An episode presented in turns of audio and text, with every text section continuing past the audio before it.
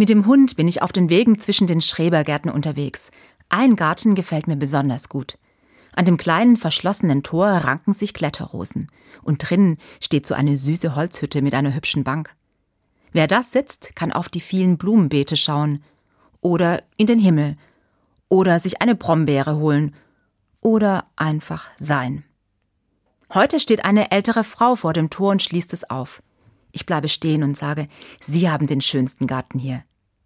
Sie strahlt mich an und erzählt, dass sie so gerne in diesem Garten ist, dass darin auch so viele Erinnerungen gespeichert sind an die Zeit, als ihr Mann noch lebte, und dass sie diesen Garten möglichst vielen zugänglich machen will.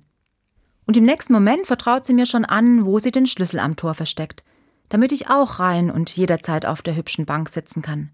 Kommen Sie gerne, sagt sie, auch mit Freundinnen oder am Abend, wann Sie mögen.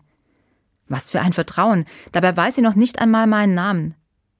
Eine Bitte hat sie noch. Wenn Sie da waren, schreiben Sie mir doch ein Zettelchen und lassen Sie es auf der Bank. Ich freue mich, wenn ich es finde. Das mache ich. Irgendwann gehe ich hin, hol den Schlüssel aus dem Versteck, öffne das Tor mit den Kletterrosen und setze mich auf die Bank und schaue auf die Blumen oder in den Himmel oder ich hole mir eine Brombeere oder ich sitze einfach da und atme. Und dann schreibe ich einen Zettel.